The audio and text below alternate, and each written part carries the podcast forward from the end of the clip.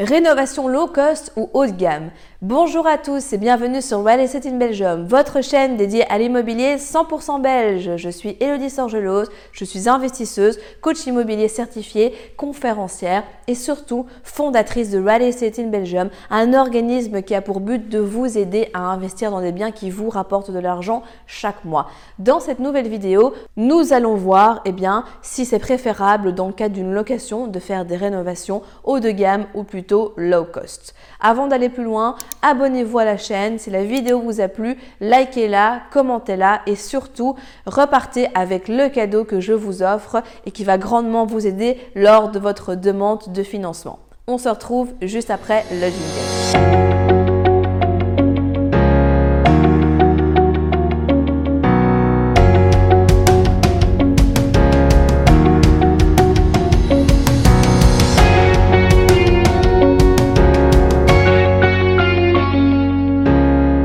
Donc est-ce qu'il faut quand on achète un bien immobilier, qu'on a des rénovations à faire dedans, faire des rénovations low cost, des rénovations haut de gamme ou des rénovations en milieu de gamme. Déjà, il faut comprendre que ça va dépendre de votre stratégie. Si vous êtes sur un segment au niveau de votre public cible où là, ben, vous êtes dans un segment aisé avec des prestations plutôt de luxe, alors effectivement, là, dans ce cas-ci, on est plutôt sur des rénovations qui sont haut de gamme. Par contre, si vous faites de la rénovation classique, le low cost, dans tous les cas, je ne le conseille absolument pas parce que vous allez avoir des problèmes. Si vous prenez des matériaux qui ne sont pas qualitatifs, eh bien, vous allez devoir repasser beaucoup plus sur vos chantiers lors de vos locations, vous allez avoir beaucoup plus de problèmes avec vos locataires, potentiellement de turnover. Et au final, en fait, ça vous aurait coûté vachement moins cher d'avoir fait un bon rapport qualité-prix au niveau de votre rénovation plutôt que d'avoir eh bien, coupé au niveau du budget et avoir pris du low cost. Donc dans le cadre d'une location classique entre guillemets, que ce soit de la colocation, que ce soit la location meublée, location courte durée ou location nue, ce n'est pas tant le mode d'exploitation qui est important dans ce cas-ci par rapport à ce que je vous dis, mais ça va dépendre aussi de ce que vous faites. Mais dans ce cas-ci, eh bien, il est préférable de partir sur une bonne rénovation avec un bon rapport qualité-prix au moment où vous avez le budget travaux pour le faire ou que ça a été budgétisé euh, eh dans votre crédit. Pourquoi est-ce que je vous dis ça? Tout simplement parce que parfois, on achète des biens, il y a des éléments qui sont plus ou moins en bon état et on se dit "Oh ben tiens, ce chauffe-eau là par exemple, je vais pas le rénover, il m'a l'air encore d'être bien, etc." Comme ça, dans le budget, je vais économiser autant sur mon budget travaux. Oui, ok, mais si votre chauffe-eau dans deux ans il pète, c'est plus avec l'argent de la banque en fait qui est remboursé par la locataire que vous allez eh bien effectuer votre rénovation, mais c'est directement de votre poche. Donc là déjà, c'est déjà problématique puisqu'en fait vous allez vous-même payer alors qu'en fait vous aurez pu être tranquille directement si vous l'aviez fait et en plus eh bien aux frais de quelqu'un d'autre. Ça, c'est le premier aspect. Ensuite, on en a parlé brièvement aussi, mais il y a la vétusté.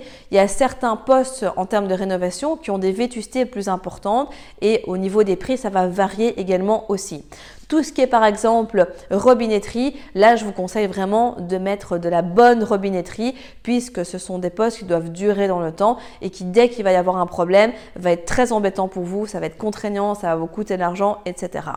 Il y a des autres postes qui, eux, à contrario, eh bien, peuvent euh, être un petit peu diminués. Au niveau de votre carrelage, vous n'êtes pas spécialement obligé de prendre un carrelage qui coûte 100 euros le mètre carré, mais vous pouvez prendre un carrelage qui en coûte 20 par exemple. C'est un petit peu un dosage. Pareil pour euh, l'électroménager. L'électroménager, il vaut mieux prendre des bons électroménagers qui vont durer dans le temps plutôt que de prendre du low cost ou du milieu de gamme dans lequel vous allez être embêté.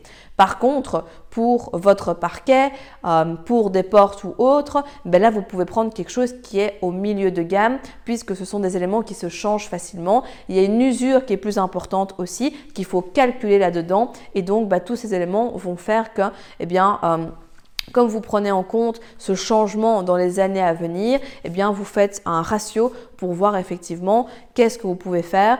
Et en fait, si vous mettez trop de qualité sur certains postes qui ont une vétusté plus élevée, eh bien, ça va vous coûter plus cher au final. Donc, sur certains postes, c'est intéressant d'avoir un bon ratio donc entre deux. Donc, pour résumer en fait cette courte vidéo, l'idée de vous dire que le low cost, c'est à bannir. Ici, on ne fait pas des rénovations comme ça, on n'est pas des marchands de sommeil, donc milieu de gamme au moins. Des postes sur lesquels eh bien, vous devez être un petit peu plus haut de gamme, la robinetterie, euh, tout ce qui est sanitaire, tout ce qui est cuisine, etc. Et des postes pour lesquels vous pouvez être plutôt donc en milieu de gamme. Et donc là, avec les carrelages, des portes, des parquets, etc. Bref, vous avez compris un petit peu l'idée, en sachant que sauf si votre stratégie est vraiment de toucher euh, un public haut de gamme, un mode d'exploitation par exemple de la colocation courte durée à destination de cadres ou autres, et eh bien là forcément oui, on est plus dans un secteur haut de gamme, mais sinon vérifiez toujours bien. Euh, la rentabilité au niveau de vos travaux, comme je le disais dans une précédente vidéo, pour voir en fait eh bien, si le jeu en vaut vraiment la chandelle. Pas toujours besoin d'en faire de trop, de plus, mais il faut que ce soit quand même correct pour les personnes et que ce soit ben, vraiment, comme je le disais, un bon rapport qualité-prix et surtout qui dure pour vous dans le temps pour avoir un facteur tranquillité qui est important également. Si vous êtes arrivé jusqu'au bout de la vidéo, c'est qu'il est fort à parier que l'investissement immobilier en Belgique vous intéresse. C'est pourquoi je vous invite à vous abonner à la chaîne YouTube afin de ne manquer sous aucun prétexte les prochaines vidéos exceptionnelles qui vont être publiées.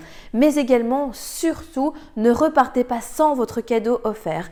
Pour cela, rien de plus simple, il vous suffit de cliquer juste en dessous de la vidéo sur le lien et vous allez accéder directement au que je vous offre et qui va grandement vous aider lors de votre demande de financement. En attendant, je vous dis à très vite, prenez soin de vous et on se retrouve très prochainement pour de nouvelles aventures.